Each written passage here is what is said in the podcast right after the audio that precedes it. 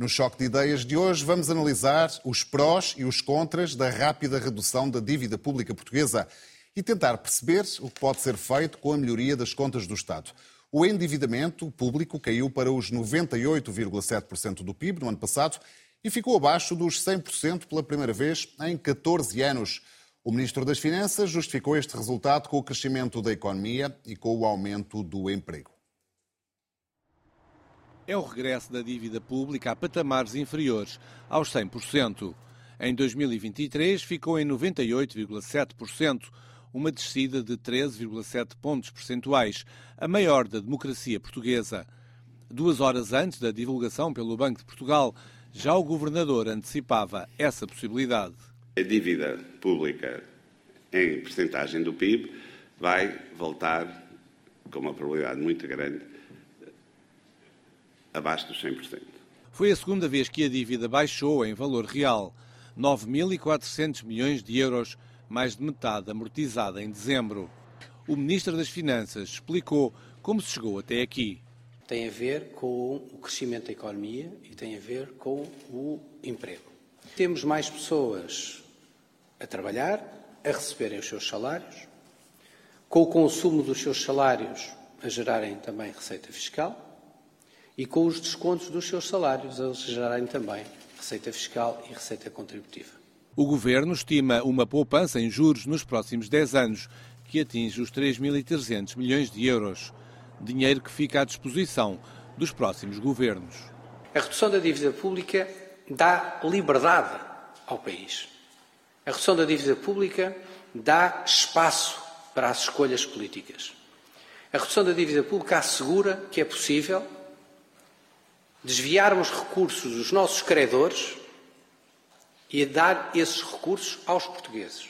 Desde 2009 que a dívida pública não ficava abaixo dos 100% do PIB, ou seja, da riqueza produzida no país. Este valor agora adiantado pelo Banco de Portugal representa uma estimativa, porque ainda não é conhecido o número final do PIB. Portugal sai também do pódio dos países mais endividados da zona euro e deverá passar para a sexta posição. E vamos então ao choque de ideias, como sempre, com os economistas Ricardo Roja e Ricardo Paes Med. Bem-vindos uma vez mais. Ricardo Paes Med, este resultado na dívida pública ficará como facto, como o marco da governação de António Costa? Bom, pode ficar eh, de duas perspectivas. Pode eh, ficar porque se consegue um feito simbólico, eh, mas também pode ficar pelos seus custos, porque estas coisas não se fazem sem custos. Uh, eu concordo com tudo o que o ministro uh, disse, que acabou de passar na peça. A redução da dívida pública liberta-nos daquelas coisas todas que o ministro disse. Mas a redução da dívida pública, para ser obtida, também significa que o Estado esteve a retirar muito mais dinheiro da economia do que se estava à espera que retirasse. Retirou esse dinheiro da economia por duas vias. Quer por receitas fiscais em excesso, quer por despesas que poderia ter feito e que não fez. E a verdade é que nós estamos neste momento a viver numa situação politicamente muito tensa. Já tínhamos muito descontentamento de professores, muito descontentamento de, de, profissionais de saúde, e não é só quando dizemos descontentamento, não é, uh, dizermos que há ali umas classes profissionais que estão a defender os seus interesses e que, portanto, estão descontentes. Não, o que está a acontecer é degradação do ensino público, com uh, escolas sem professores, com dificuldade de uh, recrutamento e retenção de profissionais, a mesma coisa no Serviço Nacional de Saúde, com dificuldade em responder às necessidades das pessoas. Uh, temos agora a situação dos polícias, com reivindicações, apesar da forma como as reivindicações estão a ser feitas e estas ameaças ao boicote das eleições serem coisas inadmissíveis absolutamente inadmissíveis em democracia. Não só são admissíveis, como são muito justificáveis, grande parte das reivindicações que fazem. Como são, em larga medida, compreensíveis muitas das reivindicações que são feitas uh, pela, pelos agricultores. E, portanto, quando nós uh, celebramos este feito histórico, simbólico, de se ter ultrapassado uh, uma, um valor psicológico e se faz disso uma grande vitória, eu, para mim isto é uma vitória de pirro, uma vitória de pirro para quem uh, se lembra do que é vitória de pirra, é aquelas vitórias que, se tivermos muitas delas, não vamos sair daqui vivos. Uh, ou seja, são vitórias que são feitas com custos muito elevados. E, portanto, uh, digo aquilo que tenho dito sistematicamente: é possível descer a dívida pública, porque sim, é um objetivo nacional e que deve ser prosseguido. Agora, nós não precisamos de andar a bater recordes. Já, já, já vamos lá ao futuro. Uh, Ricardo Roja, um, esta será a grande marca da governação de António Costa? A grande marca da governação de António Costa é que os orçamentos de Estado que foi apresentando foram sistematicamente sendo executados de forma muito distinta uh, da previsão. E o ano 2023 vem confirmar pela enésima vez essa situação. Portanto, vemos que o uh, saldo orçamental é bastante melhor do que, que aquele que foi previsto no início do ano passado, e é porque não só as receitas fiscais foram bastante superiores àquelas que eram estimadas, e portanto a carga fiscal terá novamente aumentado, eh, como temos eh, investimento público novamente subexecutado, eh, ao arrepio de tudo aquilo que, pela enésima vez também, nos tinham garantido no início do ano passado. De forma que o resultado em si é positivo, porque de facto Portugal, a partir de uma situação de grande endividamento, que é importante ser reduzido e, portanto, desse ponto de vista, eh, claramente eh, vantajoso para Portugal que possamos eh, sair do pódio dos países mais endividados da zona euro, não obstante continuarmos em, com uma dívida pública que, em porcentagem do PIB, é superior à dívida pública média da zona euro em porcentagem do respectivo PIB, que anda neste momento na fasquia dos 90% do PIB da zona euro. E, mas, eh, como eu dizia, eh, sendo positivo que nós consigamos sair desse pódio dos países mais endividados, é um resultado eh, que pode ser muito passageiro na medida em que não se vislumbra que, do ponto de vista da gestão das contas públicas, no que diz respeito às grandes opções uh, e às despesas que terão que ser uh, incorridas nos próximos anos, tenha havido uma alteração estrutural. Aquilo que aconteceu foi que os uh, serviços públicos foram, foram, foram viram, viram as, suas, as suas receitas, as suas, os seus fundos desapropriados por ação do governo, que sub, subexecutou a despesa pública, e por essa via a gestão pública foi prejudicada e, portanto, há um conjunto de iniciativas que não foram feitas este ano que hão de ser feitas mais à frente, porventura, eh, sem que a perda de qualidade que tivemos no passado ano possa ser recuperada no instante. De forma que é tudo um pouco artificial. De resto, é interessante observar que o Ministro das Finanças mencionou que o resultado orçamental foi o melhor dos últimos 14 anos, que já não conseguimos um resultado orçamental tão bom como desde 2009. Ora, de facto, é caso para questionar: será que, a exemplo de 2009, eh, o resultado orçamental de 2023 não terá sido artificialmente bom? Eh, o meu receio é que, de facto, isto tenha muito de artificial e pouco de permanente. É, é uma pergunta que eu acho que cada, cada, cada pessoa fará em sua casa. Eh, depois do, vá, do brilharete que o Ministro das Finanças anunciou. O que é que cada um de nós ganha com esta redução da dívida pública? o que é que nós, mais uma vez, o que é que cada um de nós ganha e o que é que cada um de nós perde. Sim, devemos ter claro que a redução de dívida pública significa, como o Sr. Ministro das Finanças eh, procurou eh, explicar, e está correto nisso, uma redução de dívida pública significa uma redução daquilo que é a fatura com juros que o Estado paga todos os anos. E, portanto, nesse sentido, é, eh, são recursos que se vão libertando para a economia. Agora, a forma como isto se faz e o ritmo a que isto se faz não é irrelevante. O Rui lembra-se que nós tivemos aqui neste programa o Ministro das Finanças em julho e eu, na altura, confrontei o Ministro das Finanças com esta questão, que é imagina, Sr. Ministro das Finanças, que tinha tido um ajustamento orçamental, estávamos a falar sobre 2022 e não sobre 2023, tinha tido na altura um, um ajustamento orçamental que, em vez de ter sido já aquele brilharete que foi, seria uns meros 0,5% do PIB menos ambiciosos do que foi. Qual é o impacto que isso teria do ponto de vista de juros pagos a mais? E aquilo que chegámos à conclusão, os dois, e com, com, com, com a, a, o acordo do Ministro das Finanças que estava connosco, é que seria irrisório, é, seria menos de 0,01% do PIB. E, portanto, basicamente, nós para pouparmos 0,01% do PIB, não resolvemos questões urgentes na saúde, não resolvemos questões urgentes na educação, não resolvemos questões urgentes na segurança e, portanto, nós ganhamos alguma coisa. Não, não quer dizer que não ganhemos. Há uma coisa que eu não compro, que o governo, ao longo destes anos, andou-nos a tentar uh, convencer que era uma grande vitória e que não é. A história mostra-nos não é. O governo disse-nos se nós tivermos uma redução mais acentuada da dívida pública, se sairmos do pódio, e devem estar orgulhosíssimos por sairmos do pódio dos países mais endividados da Europa, vamos ficar mais protegidos de futuras crises financeiras. Eu tenho repetido sistematicamente este facto, não é uma opinião, é um facto. Na última crise financeira, houve oito países que tiveram de ser intervencionados porque estavam em risco de não ter capacidade para pagar as suas dívidas aos credores na Europa. Desses oito países, só dois é que tinham uma dívida pública superior à média europeia. E, portanto, não é preciso ter uma dívida pública muito uh, uh, elevada para estar sujeito a crises financeiras. Aquilo que determina a exposição às crises financeiras são duas coisas. A primeira são as condições gerais do país, em que a questão das, das, contas públicas é apenas uma das variáveis e há outras que são muito mais importantes, por exemplo, a situação do, do sistema bancário. E uma segunda questão, um segundo fator ainda mais importante, é saber qual é a política do Banco Central perante uma ameaça de crise financeira. Porque o que aconteceu na Europa foi, quando o Banco Central Europeu decidiu que a crise financeira na Europa ia acabar, em 2012, a crise financeira na Europa acabou. E, portanto, nós estamos a fingir que estamos a proteger-nos de crises financeiras quando não estamos a fazer isso. Que me digam, a prazo vamos pagar menos uh, uh, juros, isso é verdade. Agora, eu não posso olhar para isto sem olhar para os custos da estratégia. E esse discurso, a meu ver, não tem sido de, suficientemente claro.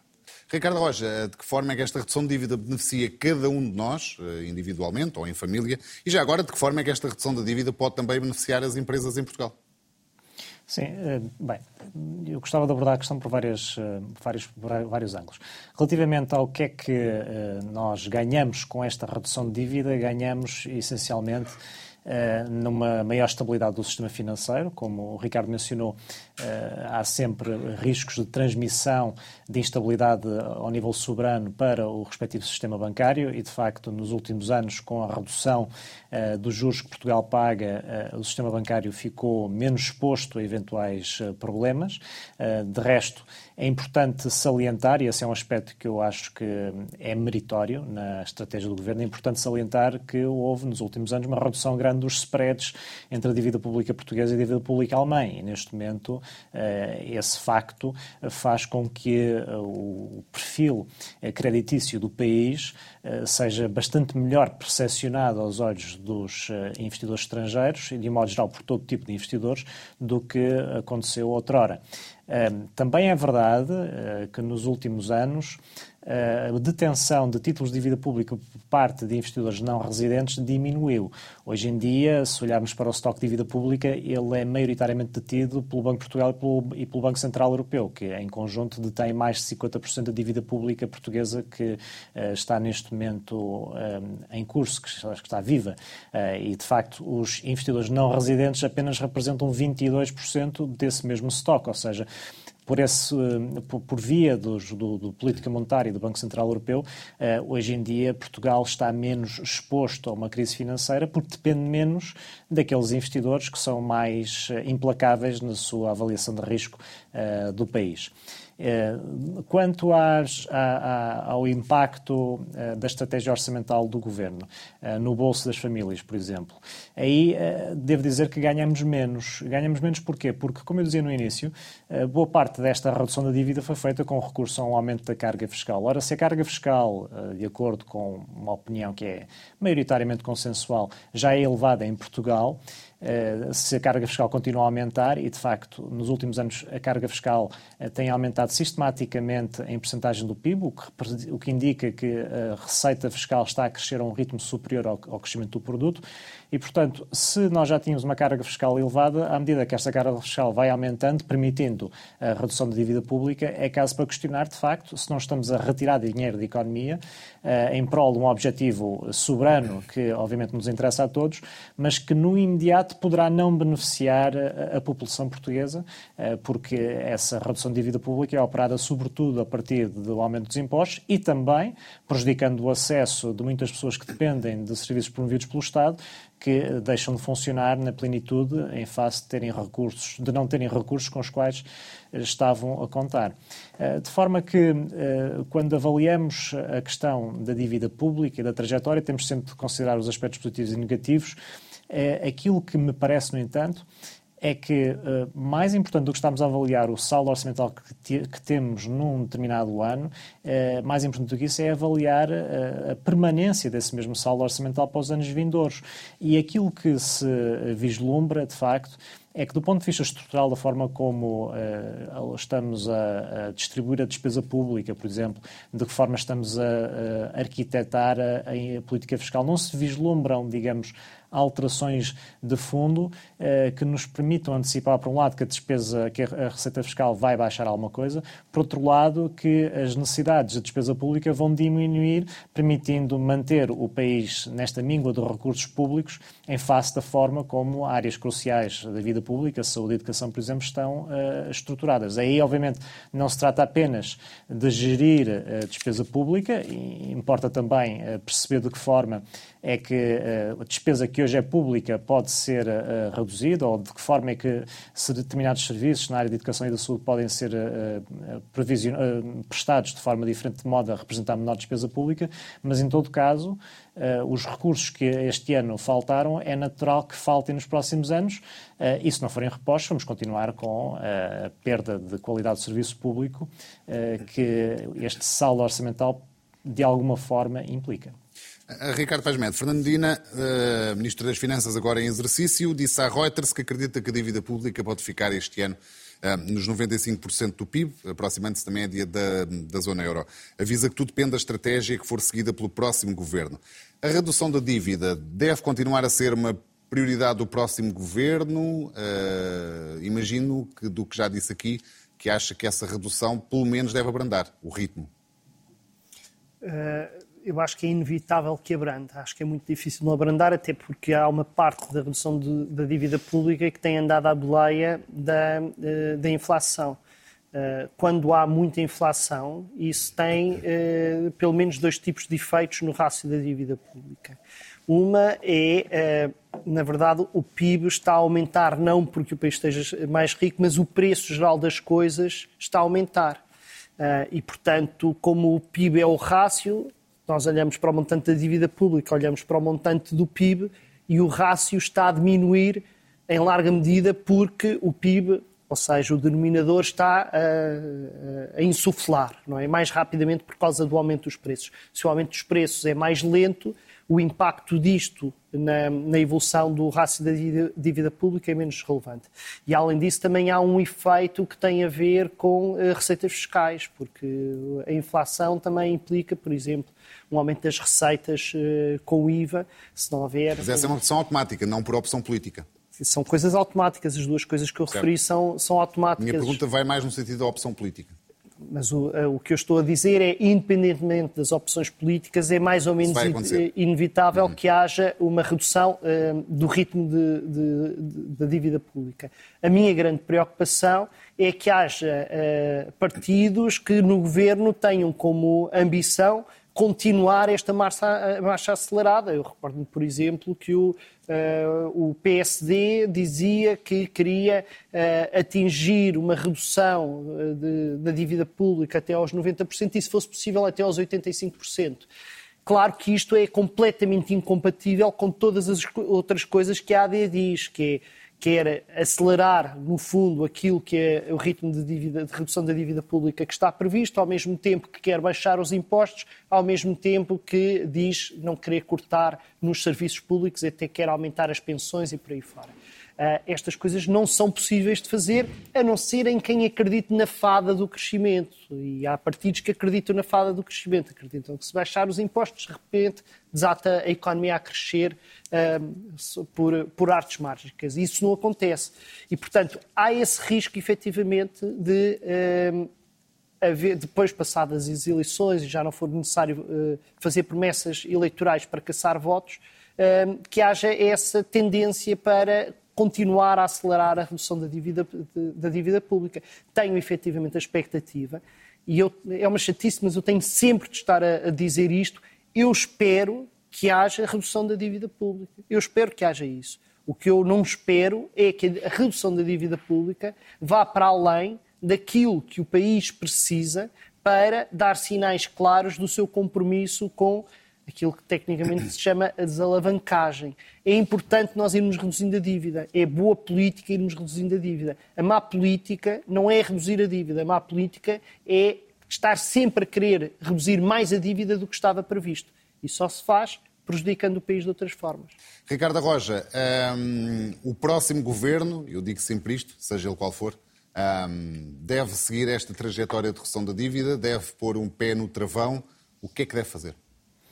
O próximo governo vai certamente continuar a trajetória de redução da dívida pública, porque eh, a partir deste ano regressam as regras orçamentais europeias.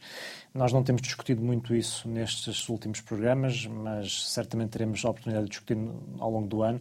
Eh, em 2024 eh, será implementado o acordo quanto às regras orçamentais a que os governos europeus chegaram no final de 2023, em dezembro que basicamente uh, mantém as grandes âncoras que já existiam antes, portanto, o referencial da dívida pública em 60% do PIB e um déficit público de até 3% por ano, mas eh, vai introduzir outras uh, âncoras, nomeadamente o facto de, a partir de agora, os planos de despesa orçamental de cada país passarem a ser negociados diretamente com Bruxelas por períodos que podem decorrer entre 4 a 7 anos, de forma que é, é natural que haja uma supervisão uh, ou vigilância uh, mais próxima por parte da Comissão Europeia sobre a despesa pública, e isso é com o objetivo de manter o ritmo de redução da dívida pública de forma a que as metas do, das regras europeias sejam coerentes e sejam uh, execuíveis de forma a que os países mantenham a disciplina orçamental numa altura em que tantos países têm níveis de dívida pública que historicamente são elevados para aquilo que apresentaram. E a verdade é que, dada a situação de partida de Portugal, eu recordo Portugal, como disse antes, baixou a fasquia dos 100% eh, de dívida pública em percentagem do PIB, eh, mas a verdade é que a zona euro anda nos 90% e, portanto, neste momento, dado o ponto de partida de Portugal, à luz destas novas regras que foram acordadas, Portugal vai ter que reduzir a dívida pública pelo menos um ponto percentual do PIB por ano. Ora, não é o ritmo de redução que tivemos eh, neste último ano, que também foi relativamente atípico, dado o crescimento muito elevado do PIB nominal, que beneficiou eh, de alguma forma de, de, termos tido uma inflação elevada e, portanto, eh, como o Ricardo dizia há pouco, se o denominador eh, aumenta, mesmo que por via de, inflação o rácio vai diminuir, mas de qualquer forma as regras vão implicar que Portugal tenha que reduzir essa mesma dívida pública. A grande questão e era um pouco a isso que eu aludi há pouco, a grande questão é perceber de que forma é que essa redução de dívida pública será feita. Se a redução de dívida pública continuar a ser feita com recurso ao aumento da receita fiscal Uh, e uh, subtraindo uh, recursos ao, à despesa pública com os quais, para, relativamente aos quais as eh, respectivas entidades contavam, parece-me que não é um caminho uh, de grande sucesso a médio prazo, porque mais de menos dia uh, chegar-se-á a um ponto de exaustão fiscal, se é que não já estamos lá, e simultaneamente a despesa que faltar aos serviços públicos acabará por ser exigida num momento mais à frente, prejudicando a evolução orçamental e a, a, o ritmo de redução de dívida pública. Se, por outro lado, tivermos eh, da parte de, do próximo governo eh, ações mais coerentes, eh, tendo em conta a necessidade de reduzir a, a, a fatura fiscal e, de alguma forma, de reequilibrar as condições de funcionamento dos serviços públicos, eventualmente passando pela prestação privada de alguns desses mesmos serviços públicos, então aí sim penso que podemos manter uma redução de dívida pública de forma mais saudável e, sobretudo, de forma mais sustentada e mais permanente. Em 10 segundos, eh, Ricardo Roja, uh, o Ministro das Finanças assumiu que vai haver uma poupança com juros de 3.300 milhões na próxima década. Em 10 segundos, onde é que esse dinheiro deve ser usado? Eh, na minha opinião, o investimento público foi muito prejudicado nos últimos anos e, portanto, merece um reforço e, simultaneamente, deve haver uma redução dos impostos, como temos aqui vindo a afirmar. 3.300 milhões de poupança em juros, diz Fernando Medina, na próxima década. Um, o que é que se deve fazer com essa poupança? Os alunos faz falta, que neste momento é em muitos sítios, mas uh, não esquecer uma questão básica. Precisamos, num momento de grande incerteza e crises recorrentes, de um Estado com maior capacidade de uh, lidar com estes momentos difíceis. E esse Estado só consegue funcionar de forma robusta e competente se for capaz de recrutar e reter pessoas altamente qualificadas. Se continuar a fazer de, da função pública variável de ajustamento perante qualquer eh, problema orçamental, nós não vamos nunca ter capacidade de o fazer e as pessoas vão continuar a queixar-se da falta de serviços públicos. Ricardo Pajamento, Ricardo Roja, mais uma vez, obrigado pela vossa presença. É tudo. Este programa fica agora disponível em RTP Play. O Choque de Ideias, com Ricardo Rocha e Ricardo Paz Momento, pode ser ouvido em podcast nas plataformas digitais. O Tudo a Economia faz agora uma pausa de duas semanas devido aos debates eleitorais. Voltamos no final deste mês. Fique com a RTP.